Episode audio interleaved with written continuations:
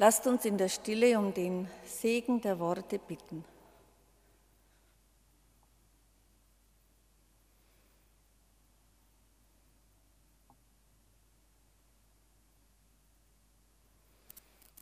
Der Herr segne das Reden und das Hören. Amen.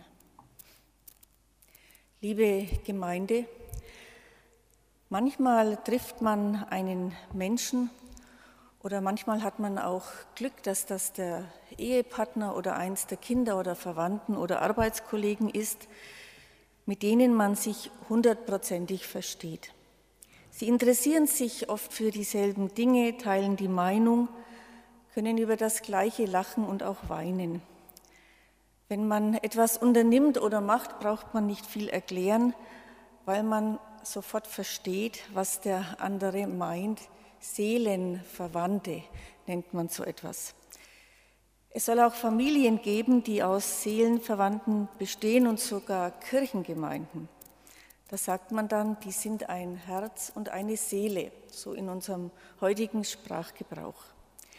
Diese Redensart geht übrigens auf Martin Luther zurück, genauer gesagt auf seine Übersetzung des Neuen Testamentes.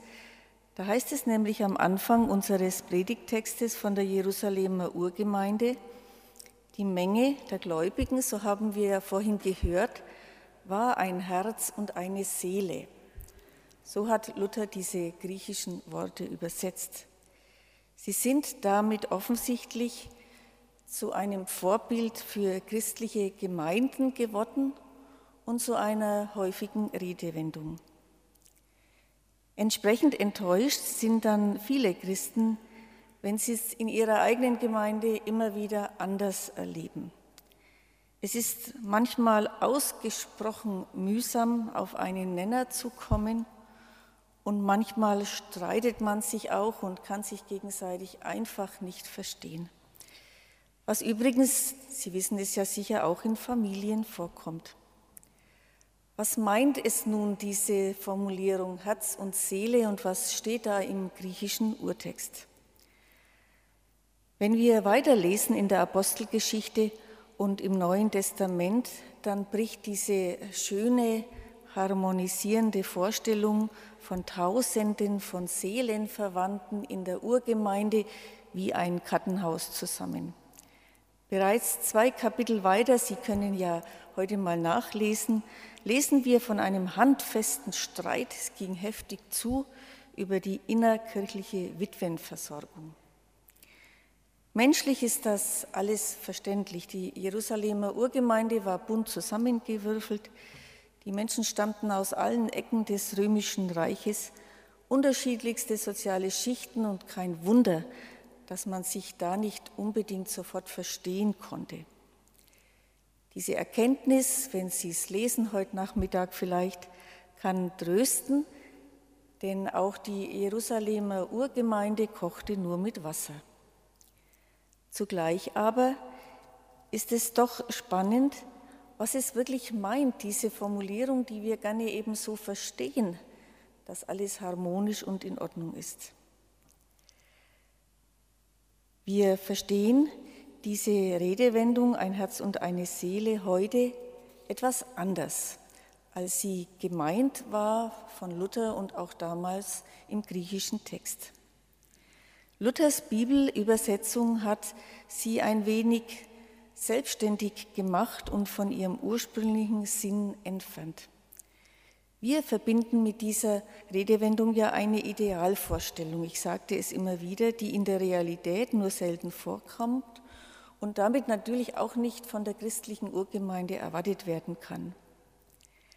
Zwei Dinge werden von der Jerusalemer Urgemeinde gesagt, wenn wir weiterlesen. Und daher bekommen wir die Erklärung dann, was diese Worte eigentlich meinen. Die Gemeinde dort betrachtete ihr Privateigentum als ein gemeinsames Eigentum. Das ist das eine. Und das andere, Sie bezeugten alle zusammen, auch die Apostel, dass die Auferstehung die große Kraft ist. Die Urgemeinde wusste wohl noch deutlich, dass das Evangelium vom Sieg Gottes über den Tod genau genommen, wenn es auf die Entscheidung ankommt, wichtiger ist als der Besitz. Denn wenn eine Gemeinde ihr Zentrum verliert und auch ihre gemeinsame Botschaft, dann ist jeder Streit nur noch vorprogrammiert, weil es dann nichts mehr gibt, wozu sie da ist und was alle gemeinsam verbindet und woran sie gemeinsam ringen. Wenn wir an anderen Bibelstellen lesen, wie zum Beispiel im Matthäus-Evangelium, dann heißt es da, trachtet doch zuerst nach dem Reich Gottes und nach seiner Gerechtigkeit. Dann wird euch alles Lebensnotwendige, auch materielle Güter zufallen, so wie es der Einzelne braucht. Und genau diesen Glauben meint hier der Begriff ein Herz und eine Seele, trotz aller menschlicher Unterschiede und Bedürfnisse, die in einer Gemeinde auftreten können. Christen verstehen sich nicht immer so ganz automatisch und selbstverständlich wie Seelenverwandte, aber sie sind sich alle darin einig, und da war sich auch die Jerusalemer Urgemeinde einig, und es tät uns auch gut, wenn wir uns einig wären, dass Gott und sein Evangelium das Wichtigste sind. In dieser Einstellung sind wir alle miteinander verbunden und sind wie ein Herz und eine Seele, weil wir aus einem Herzen und aus einer Seele sprechen. Es waren nicht nur einfach Worte und Informationen, was die Apostel da von sich gaben, sondern es war das Wort Gottes, das sie in ihren Mund legten, in ihr Herz und weitergeben. Man kann hören, es führte Menschen zur Erkenntnis ihrer Sünde und zur Umkehr. Und das ist ja auch, was wir am Anfang vieler Gottesdienste bedenken. Wir dürfen wirklich auch fehlerhafte, sündige Menschen sein. Wichtig ist, dass wir immer wieder kommen, uns neu ausrichten und dann vielleicht erkennen und ändern können, was notwendig wäre. Weiter wird erzählt, dass dieses Wort, das Hören der Worte von Jesus, seine Worte, dass dieses die Menschen mit lebendigem Glauben und mit Liebe füllte. Und es wirkte dann weiter in den Sakramenten, in der Taufe und im Abendmahl. Diese Macht des Wortes, das sie so aufrichtete und ausrichtete, manchmal auch korrigierte, war sogar sichtbar, so wird dann erzählt, in Heilungen und Wundern. So ist es doch, liebe Gemeinde, auch heute bei uns nicht anders. Wenn wir das gemeinsame Zentrum verlieren als Gemeinde, nicht mehr genau wissen, dass wir ja alle von Gott und seiner Kraft und der Vergebung und auch der Liebe leben, was kehrt denn dann oft ein? Da geht es um so Einzelnes, um Vordergründiges, Personen, Befindlichkeiten, vor allem Empfindlichkeiten und sehr schnell treten Missverständnisse ein, Zerwürfnisse, Brüche, Streit, Ansprüche.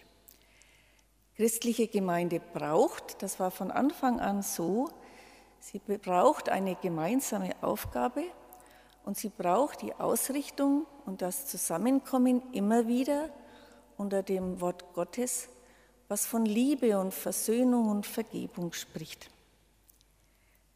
Im Urtext steht dort ein ganz besonderes Wort, wenn es um diese Kraft geht, Dynamis oder Dynamis. Also es ist eine große Kraft mit einer Dynamik, mit Bewegung, mit Lebendigkeit. Paulus schreibt später, es ist eine Kraft Gottes, die selig macht alle, die daran glauben.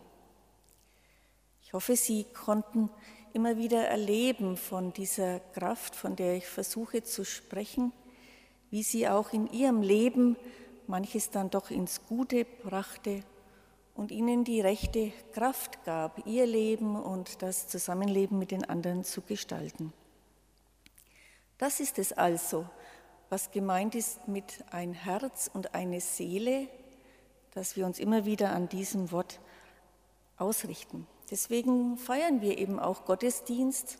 Wir feiern ihn, so sagen wir, weil wir erleben sollen, dass es gut tut, zu singen, zu hören und zu beten.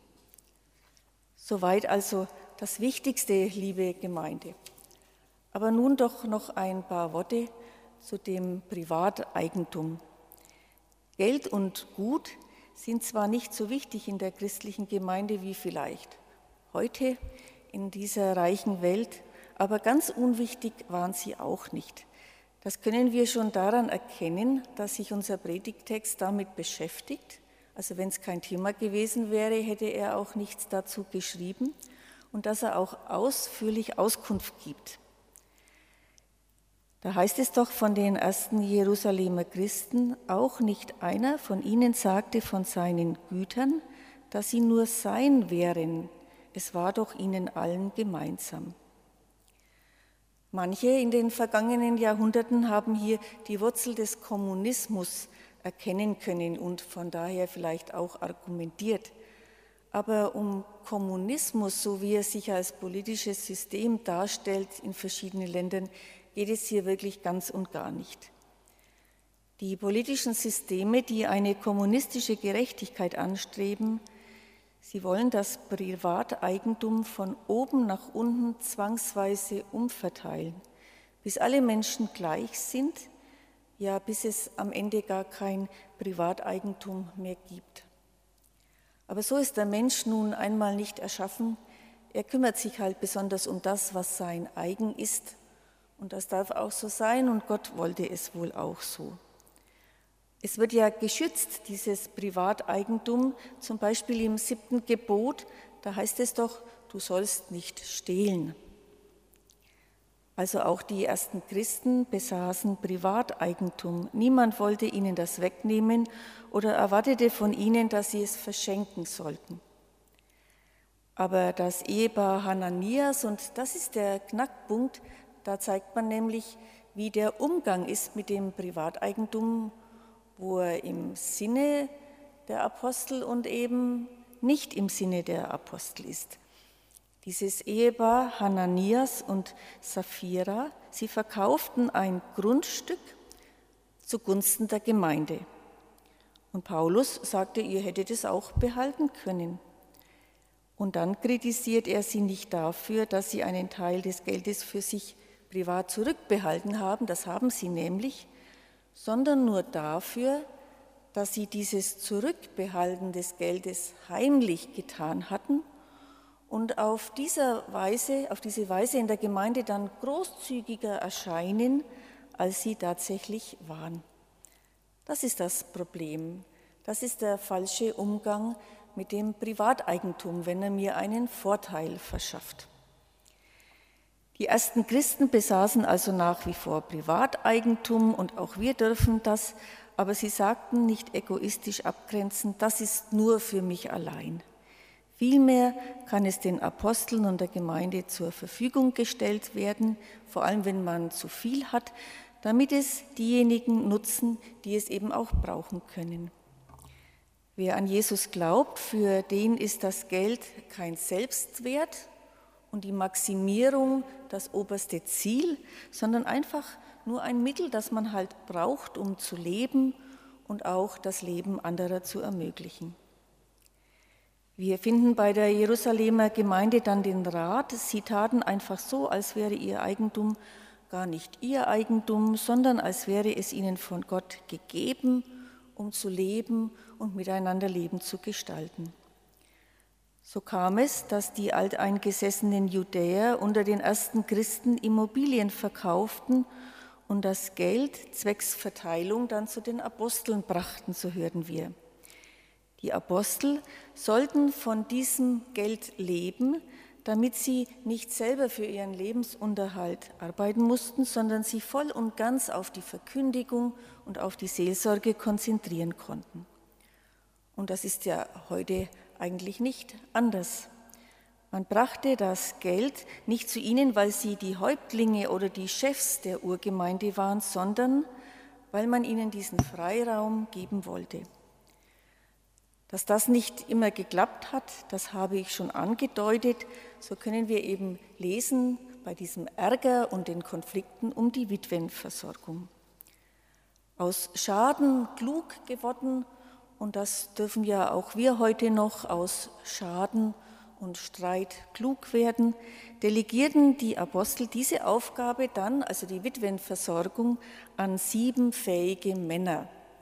Und das war nun die Geburtsstunde der Diakone und der Diakoninnen, mit denen wir ja inzwischen so wunderbar zusammenarbeiten, wenn ich an unsere Ramona Leibinger oder im Oktober werden wir eine weitere junge Diakonin bekommen, die dann die Aufgabe von Frank Schleicher weiterführt, also eine Dekanatsjugendreferentin.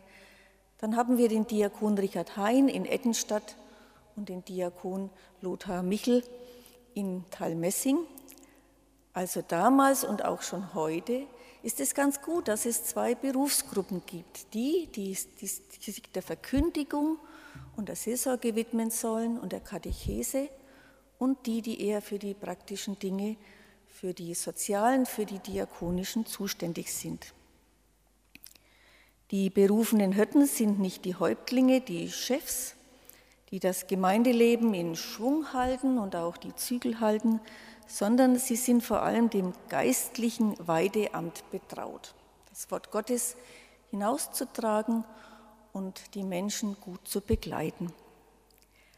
Alles andere kann delegiert werden und wenn geeignete Gemeindeglieder vorhanden sind, ist es meist auch wirklich der bessere Weg. Es gehört zu den Erkenntnissen der lutherischen Reformation. Das war ja das Besondere, dass Bischöfe, also Geistliche, keine weltliche Macht haben sollen und auch darauf verzichten sollen und sich auf ihr Amt, auf das Predigtamt konzentrieren sollen. Immer wieder gibt es dann Geschichten wie die von Paulus und Panabas, die sich furchtbar in die Haare geraten. Aber letztlich heißt es dann, sie waren dann doch wieder ein Herz und eine Seele, weil sie sich ausrichteten, weil sie tief wussten, wir alle konzentrieren uns auf das Evangelium vom Tod und von der Auferstehung unseres Herrn und das wird uns auch wieder zueinander und zu einem Miteinander führen. Liebe Gemeinde, in unserer Geschäftigkeit und Wichtigkeit und, und in unserem Management in unserer hochkulturellen Welt verlieren wir dieses gemeinsame Ziel manchmal ein wenig aus den Augen. Dann tun sich natürlich Konflikte auf und manches driftet auseinander, aber wenn wir immer wieder darauf schauen und wissen, dass wir alle Gott und die Erlösung und die Kraft brauchen und in Liebe aneinander gewiesen sind, dann wird auch wieder ein Herz und eine Seele einkehren und man wird die Kraft spüren, die von Gott und vom Christentum ausgeht. In diesem Sinne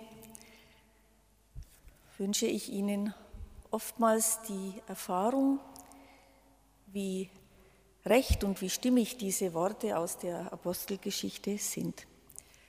Der Friede Gottes sei nun mit uns allen. Amen.